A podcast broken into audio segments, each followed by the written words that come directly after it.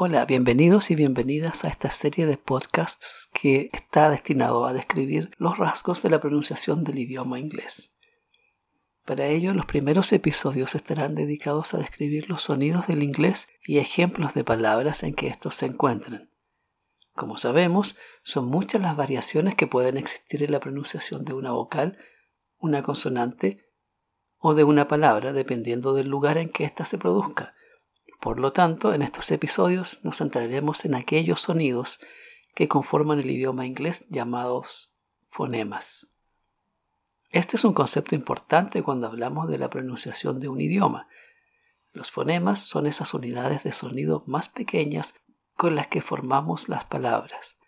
Por ejemplo, la palabra mesa en español tiene cuatro fonemas, m, e, s, a, y la palabra Cat en inglés tiene tres fonemas. K, A, T. Como sabemos, en el idioma inglés no existe una equivalencia entre la cantidad de letras que forman una palabra y la cantidad de fonemas que contiene. Por ejemplo, la palabra book tiene cuatro letras, pero solamente tres fonemas. B, U, K.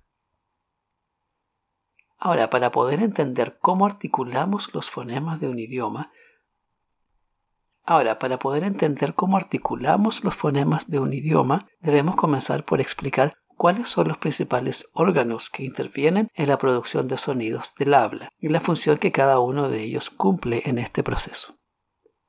De esta forma podrás entender las explicaciones que vienen más adelante acerca de los fonemas del inglés.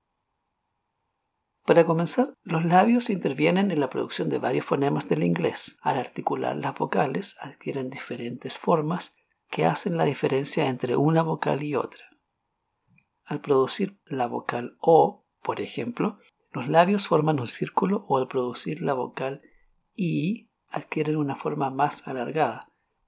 En cuanto a la pronunciación de las consonantes, los labios pueden juntarse, como en el caso de los fonemas m y b, o pueden estar en contacto con los dientes delanteros superiores, como cuando pronunciamos la consonante f, que corresponde a la letra F, tanto en español como en inglés.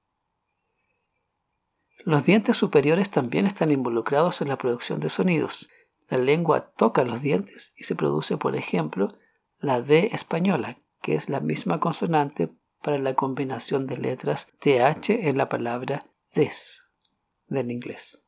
Entonces, si imaginariamente vamos de adelante hacia atrás, están los labios, los dientes, e inmediatamente detrás de los dientes se encuentra el margen alveolar, que corresponde a la parte plana que se encuentra justo antes de la curvatura del paladar. La punta de la lengua toca esa parte cuando producimos los sonidos l y n es decir, para las letras L y N respectivamente.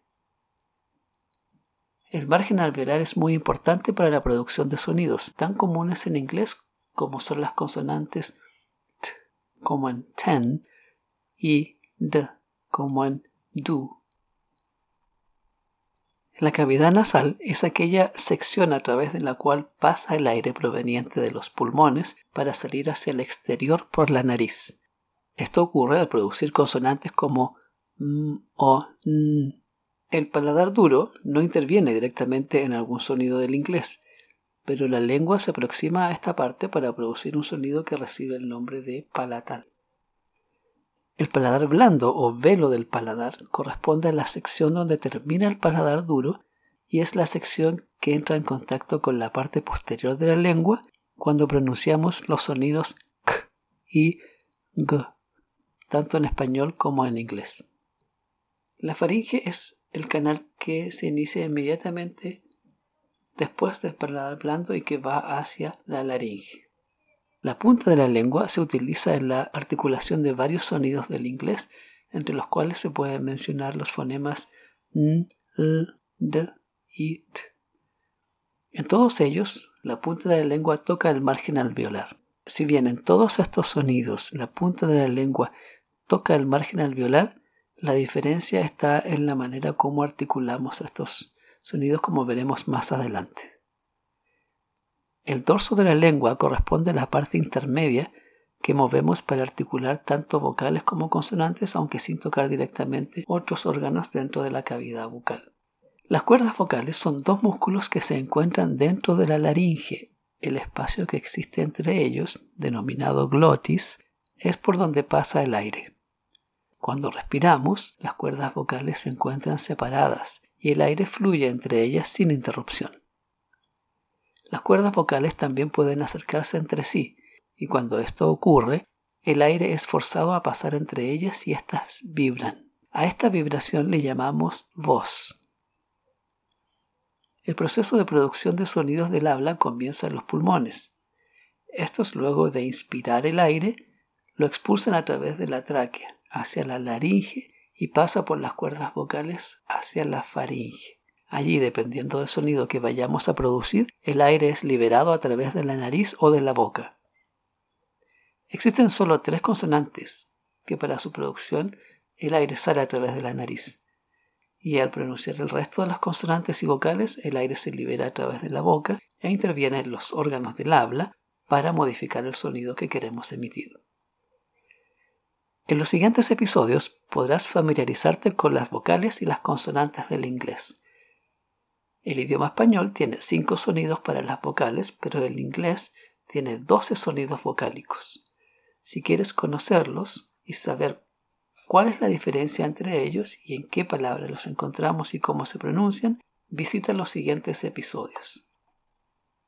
Este es el final de la introducción a esta serie de podcasts. Espero que haya sido útil y estaré agregando los siguientes episodios pronto.